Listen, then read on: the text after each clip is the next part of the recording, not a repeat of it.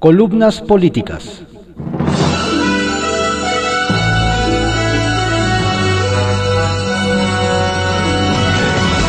Continuamos con la audiosíntesis informativa de Adrián Ojeda Román, en voz de su servidor Adrián Ojeda Castilla, correspondiente a hoy, martes 20 de julio de 2021. Demos lectura a algunas columnas políticas que se publican en periódicos de circulación nacional. Arsenal, por Francisco Garfias, que se publica en el periódico Excelsior. Truena Vargas contra Santiago Nieto. Es venganza personal dice, el presidente del Tribunal Electoral del Poder Judicial de la Federación, José Luis Vargas, calificó de venganza personal que la UIF Santiago Nieto haya impugnado la decisión de la Fiscalía General de la República de exonerarlo de las acusaciones por enriquecimiento ilícito. Es el estilo de este personaje, Nieto, que busca ser unas novelas mediáticas y que no acaba judicializando absolutamente nada porque todo es inventado. Es una venganza personal. Está obsesionado conmigo, nos dijo el magistrado. ¿Es iniciativa propia o viene de otro lado? Preguntamos. Es iniciativa propia. Me consta que le han pedido que ya no se meta conmigo, que no tengo absolutamente nada. Ofreció que ya no iba a presentar la impugnación porque es potestativo de la unidad. Fue y la presentó. La UIF vino a quererme imputar el delito de enriquecimiento ilícito. Están sacando una nota. La vi en un portal que dice que ahora van por mí por lavado de dinero. Eso me lo tienen que explicar porque el lavado de dinero es un delito complejo donde debes tener una empresa y dinero que quieras lavar. Yo no tengo absolutamente nada. Mi único ingreso, además de las rentas y los intereses que tengo de algunas inversiones, es lo que percibo como magistrado de la sala superior, puntualizó. La UIF impugnó la decisión de la Fiscalía General de la República ante un juez de control de la Ciudad de México.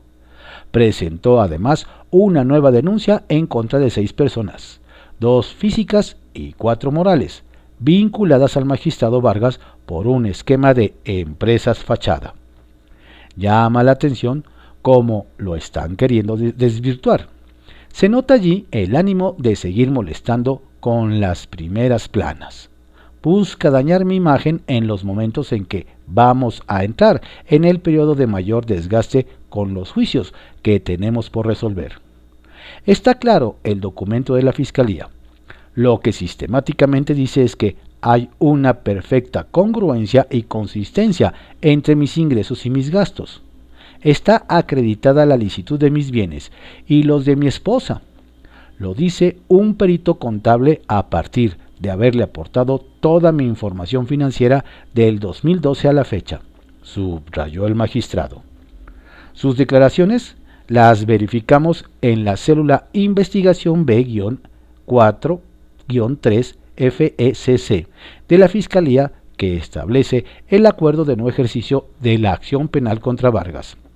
Dice textual, si el aumento patrimonial de José Luis Vargas Valdés durante el periodo investigado se encuentra justificado, no es ilegal y por ello los hechos que se le atribuyen no son constitutivos de delito de enriquecimiento ilícito actualizándose en virtud de ello la causal para no decretar el ejercicio de la acción penal. A AMLO le gusta presumir que está entre los mandatarios mejor evaluados a nivel mundial. Lo hizo en 2019 y 2020. En 2021 aseguró estar en primer lugar según una encuesta de Morning Consult, una compañía global de inteligencia. Los datos que presume, sin embargo, no coinciden con la imagen que de él proyectan medios extranjeros. La revista británica The Economist hirió la sensibilidad de los partidarios del presidente al asegurar que la enredada pregunta que se hará a los mexicanos en la consulta para supuestamente enjuiciar a expresidentes la pudo elaborar Cantinflas. Dice la pregunta, ¿estás de acuerdo o no en que se lleven a cabo las acciones pertinentes con apego al marco constitucional y legal para emprender un proceso de esclarecimiento de las decisiones políticas tomadas en los años pasados por los actores políticos, encaminado a garantizar la justicia y los derechos de las posibles víctimas? Efectivamente, la pregunta la, elaboraron los ministros de la Suprema Corte para, como bien señala el articulista Jesús Silva Herzog en Reforma, darle gusto al presidente y darle apariencia de legalidad a la aberración de su propuesta. En eso tiene razón los quejosos, pero no en la intención de usar la consulta para hacer justicia, sino como distractor de los grandes problemas nacionales, como apunta la revista. Más serio es el artículo publicado el fin de semana por el prestigioso vespertino francés Le Monde, bajo el título de México, una mafiocracia en expansión. El vespertino sostiene que las elecciones de junio dieron lugar a una avalancha de crímenes. Los cárteles de la droga han hecho correr sangre no solo para infiltrar un poco más al Estado, sino para gobernar con él, sintetiza. La postura de Silvano Aureoles, pero en francés. Las carencias provocadas por la ausencia del Fonden y la necesidad de promover una cultura de prevención de catástrofes llevaron al secretario de Protección Civil de Chiapas, Luis Manuel García, a apostar a la profesionalización de su sector. El hombre impulsa nuevas generaciones de licenciatura, maestría y doctorado de la Escuela Nacional de Protección Civil, Campus Chiapas. Estrictamente personal por Raimundo Riva Palacio que se publica en el periódico El Financiero. Espionaje a López Obrador. El nuevo episodio del espionaje global del programa malicioso que vendió la firma israelí NSO Group a gobiernos del mundo, difundido este lunes por un consorcio de 17 medios de comunicación, tiene ahora un nuevo capítulo el espionaje telefónico a la clase política mexicana realizado por el gobierno de Enrique Peña Nieto, en donde sobresale la vigilancia de 50 colaboradores del entonces precandidato Andrés Manuel López Obrador, el expresidente Felipe Calderón y su esposa Margarita Zavala, así como los excandidatos presidenciales Josefina Vázquez Mota y Ricardo Anaya. Esta revelación periodística exige que Peña, y su aparato de inteligencia, que encabezaba y controlaba el llamado Grupo Hidalgo, a través del exsecretario de Gobernación Miguel Ángel Osorio Chong, rinda cuentas. La radiografía del espionaje, aunque como se aclara en algunos de esos medios para saber si efectivamente se infectaron los teléfonos celulares, se necesitaría hacer un análisis forense. Muestra el alcance de los intereses del gobierno de Peña Nieto para llevar a cabo una práctica ilegal. Pegasus es un programa que se vendía para combatir al crimen organizado y al terrorismo, que fue utilizado por algunos gobiernos como el mexicano para realizar espionaje político. Los instrumentos de inteligencia se utilizan para salvaguardar los intereses del Estado frente a amenazas internas y externas, pero entra en la categoría de espionaje político cuando se enfocan en vigilar a sus opositores, actores políticos, agentes económicos o periodistas y activistas, como en el caso mexicano. El gobierno de Peña Nieto se engolosinó con los sistemas que fueron creados en México para enfrentar a los grupos criminales y vigilar potenciales actividades terroristas para utilizarlos con fines políticos. Quien visualizó lo que podía ser, aunque más con fines personales que incluso gubernamentales, fue Osorio Chong, el primer secretario de gobernación de Peña Nieto. Durante la transición, Osorio Chong visitó Plataforma México, en el búnker de la Secretaría de Seguridad Pública a cargo de Genaro García Luna, quien le mostró todo lo que se había construido para enfrentar a la delincuencia. Personas que supieron de esa reunión a principios de octubre de 2012 recuerdan que Osorio Chong deslizó no se sabe si por error, por error o deliberadamente, su idea de lo que se podría hacer con esos equipos para su carrera presidencial. Aquella dependencia no tenía el Pegasus, que adquirió en México por primera vez la Secretaría de la Defensa al final del gobierno de Calderón, y la PGR durante la gestión del hidalguense Jesús Murillo Caram. Amplió la compra durante el de Peña Nieto, pero la candidez de Osorio Chong en aquella visita muestra la mentalidad de los colaboradores de Peña Nieto y subraya lo limitado del expresidente para acotarlos. Peña Nieto aprobó una idea de Osorio Chong para fusionar la poderosa Secretaría de Seguridad Pública en la Secretaría de Gobernación, pero también le impuso a quién sería el comisionado de la nueva dependencia, Comisión Nacional de Seguridad, Manuel Mondragón, quien comenzó a desmantelar Plataforma México desde diciembre de 2012. Cuando eso inició en el CISEN, Osorio Chong colocó a un incondicional, Eugenio Imas, que no conocía nada de inteligencia pero respondía a él, no al presidente. Se llevaron del búnker los sistemas de intercepción telefónica, mientras que la Marina, que veía más el interés nacional, recuperó todas las investigaciones abiertas contra los cárteles de la droga antes de que Mondragón las tirara a la basura. Exfuncionarios del CISEN y Mondragón han sido vehementes en negar que eso sucediera, pero en efecto eso pasó. Osorio Chong ha dicho que no espiaban. El gobierno de Peña Nieto, sin embargo, regresó el espionaje político a niveles no vistos en décadas. El CISEN intervino centenares de líneas telefónicas mientras que Pegasus infectó a miles de dispositivos móviles. El espionaje sobre los colaboradores de López Obrador, si no se hizo directamente a un celular de él es porque no tiene uno propio, muestra en dónde radicaba su interés, su familia, aunque particularmente Andrés, porque a diferencia de sus hermanos y su madrastra, participaba activamente en el diseño de estrategias políticas y ha sido durante todos estos años el enlace más confiable del presidente.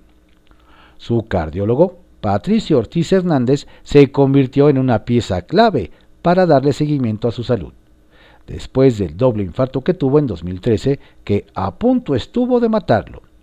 Peña Nieto supo de la gravedad del infarto por medio de Carmen Lira, directora de la jornada, muy cercana de López Obrador y madrina de sus tres hijos mayores, quien a través del responsable de Medios de los Pinos, David López, fue informando detalladamente sobre su estado de salud. Dos personas de alto interés para el gobierno fueron blanco de Pegasus. Julio Scherer, muy cercano a López Obrador por casi dos décadas, confidente, abogado y en momentos difíciles hasta financiero, y el empresario Alfonso Romo, quien en ese momento se suponía tenía fuerte influencia en las decisiones económicas del líder de la izquierda. El gobierno de Peña Nieto tenía bien identificados los objetivos como Alejandro Esquer, su secretario particular, una persona tan influyente que hoy en Palacio Nacional es quien más toma decisiones después del presidente. Otro era César Yáñez, que conocía las entrañas de lo que hacía López Obrador, y Jesús Ramírez Cuevas, su vocero, quien desde entonces tenía una maquinaria de propaganda y difamación sistemática poderosa. La filtración de miles de documentos de la ONG For Biden Stories y Amnistía Internacional que procesó el, el consorcio de medios no puede ser un escándalo efímero. Peña Nieto y Osorio Chong tienen que dar explicaciones de lo que hicieron. Es cierto que no utilizaron en casi ningún caso la información para lastimar, como el expresidente que tenía Peña Nieto sobre los financiamientos de López Obrador. Pero no los exime de la responsabilidad de haber utilizado los recursos del Estado y desviado los sistemas de recolección de información para la seguridad nacional para llevar a cabo un espionaje político ilegal. Historias de reportero por Carlos Lórez de Mola, que se publica en el periódico El Universal. Purgatel. No hay quien en el gobierno de López Obrador hable bien del doctor Hugo López Gatel, el ridiculizado zar de la pandemia. A la sorda se quejan de él hasta su jefe directo y maestro, el secretario de Salud Jorge Alcocer. Lo detestan en la vocería de Jesús Ramírez porque no hace caso a las recomendaciones de comunicación que le hacen. No lo toleran en la Cancillería de Marcelo Ebrard porque ha sido incapaz de organizar un plan ambicioso de vacunación. Y México tiene 20 millones de dosis en la bodega porque López Gatel sencillamente no puede ponerlas a un mejor ritmo. En el staff del presidente en Palacio Nacional consideran que su impericia le pega la imagen de López Obrador. Están hartos de él en las Fuerzas Armadas porque les toca entrar a suplir sus deficiencias. En Morena lo consideran un pasivo y sus pleitos con la jefa de gobierno, favorita de AMLO, para la carrera sucesoria son materia de reportajes internacionales. Figuras, dirigentes, legisladores de la 4T están agotados de defender al indefendible. Me lo han dicho una y otra vez varias fuentes a lo largo de las últimas semanas. Nadie se explica por qué sigue al frente de la lucha contra la pandemia el hombre que ha sido derrotado estripitosamente por esta López Gatel es responsable de que México sea uno de los peores países del mundo en el manejo de la pandemia. ¿Por qué entonces no lo ha despedido el presidente López Obrador? Las propias fuentes oficiales esbozan una respuesta en dos vertientes. Un cálculo personal y un cálculo político. En lo personal, el presidente de México no es de los que acepta que comete errores Correr a Gatel sería admitir el fracaso ante la pandemia. En lo político, que mientras exista Gatel, la sociedad seguirá culpándolo a él del fracaso y ese reclamo no llegará al presidente. Por eso vemos a López Obrador siempre escudarse en que todo lo que ha hecho su gobierno en la pandemia es lo que diga el doctor Hugo. Sin embargo, el fusible se quemó hace tiempo. Y hoy queda claro que la necesidad no es de Gatel, es del presidente. La apuesta por desdeñar los cubrebocas y despreciar las pruebas, hoy por hoy, las dos medidas mundialmente aceptadas como las más eficientes contra la expansión del virus, fue de Andrés Manuel López Obrador. Sin valentía ni personalidad, Gatel se traicionó como doctor y sencillamente adaptó la ciencia a la voluntad de su jefe máximo.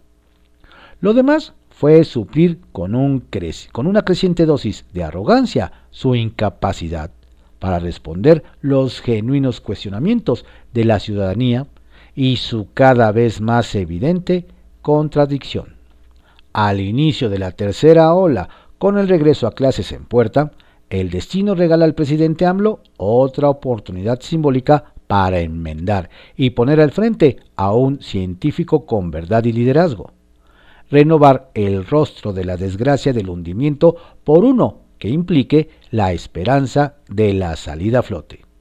De latín purgamentum, momento de desechar. Dudo que el presidente aproveche esta oportunidad. No está en su naturaleza. Sacia morbos. En el argot de los espías y funcionarios de inteligencia le llaman la bestia o la perra. Cuentan que es una tecnología mucho más efectiva que Pegasus. Y el gobierno mexicano la tiene desde el sexenio pasado de Peña Nieto. La compró entonces. Pegasus requiere que el espiado dé clic en un link para infectar el teléfono. Y el truco es mandar al objetivo un mensaje que le resulte irresistible para que dé clic. Con la perra bestia no hace falta clic. Basta poner el número del teléfono de la persona a espiar y listo. En el acto tienen un clon del aparato, con conversaciones, documentos, contactos, fotografías, etc. En privado, por Joaquín López Dóriga, que se publica en el periódico Milenio. La tercera ola, un pequeño rebrote. El miércoles pasado, 14 de julio, cuando el subsecretario Hugo López Gatel había reconocido que llevamos cuatro semanas en la tercera ola de COVID, el presidente López Obrador la redujo a un pequeño rebrote, afortunadamente. Y es no dejar ese mensaje de sus otros datos, aunque choquen con la realidad que muestra que en la tercera semana de mayo fueron 14.681 casos y en la tercera de julio, la pasada, 68.337, más del cuádruple, mucho más que un pequeño rebrote. El viernes se registró el mayor número de casos en esta tercera fase, 12.821, muy superior a lo más alto de la primera oleada, 9.556. Entonces, con menos contagios pero con más muertes, estábamos en semáforo rojo y confinados. La semana pasada en Ciudad de México estábamos en verde y con todo abierto, aunque esta hayamos pasado a amarillo, que es lo único que cambió, el color del semáforo, no sus implicaciones ni limitaciones. Hoy, a diferencia de las oleadas anteriores, el número de muertos no ha aumentado en la misma proporción de los casos. El 30 de diciembre, con 12.406 casos, fueron 1.052 fallecimientos. El 5 de febrero, con 13.051, 1.361 muertes. Y el 15 de julio, 12.821 contagios y 233 decesos. La diferencia ha sido las vacunas. Al día de ayer había 21.700.199 personas con las dosis completas y 16.522.293 con una para un total de 38.222.492. Pero eso significa que hay 52 millones de mayores de 18 años, más de la mitad, sin una sola dosis, que con la irrupción incontenible de esta oleada delta, dispara el riesgo, como se ha venido registrando, aunque en Palacio Nacional se le califique como un pequeño rebrote. Retales 1. Recursos. Santiago, Santiago Nieto impugnará el no ejercicio de la acción penal a favor del presidente del Tribunal Electoral, José Luis Vargas, acusado de corrupción, lo que acompaña de una nueva denuncia contra dos cercanos suyos y cuatro empresas que habría usado. El otro caso es el de Emilio Lozoya, a quien la misma UIF le agregó otra denuncia por 3 mil millones de pesos. 2. Siguen. Pues dirán misa, pero los asesinatos de periodistas continúan y todos en la impunidad. Ayer fue ejecutado en Morelia Abraham Mendoza.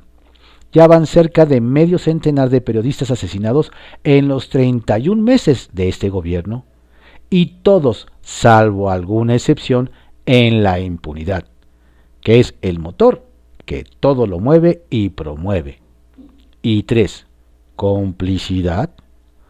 Morena en la Cámara de Diputados, que coordina Ignacio Mier, y el PT se han unido para impedir un periodo extraordinario que lleve al desafuero de Saúl Huerta, acusado de violación y abuso de menores, y al petista reelecto Mauricio Toledo por enriquecimiento ilícito.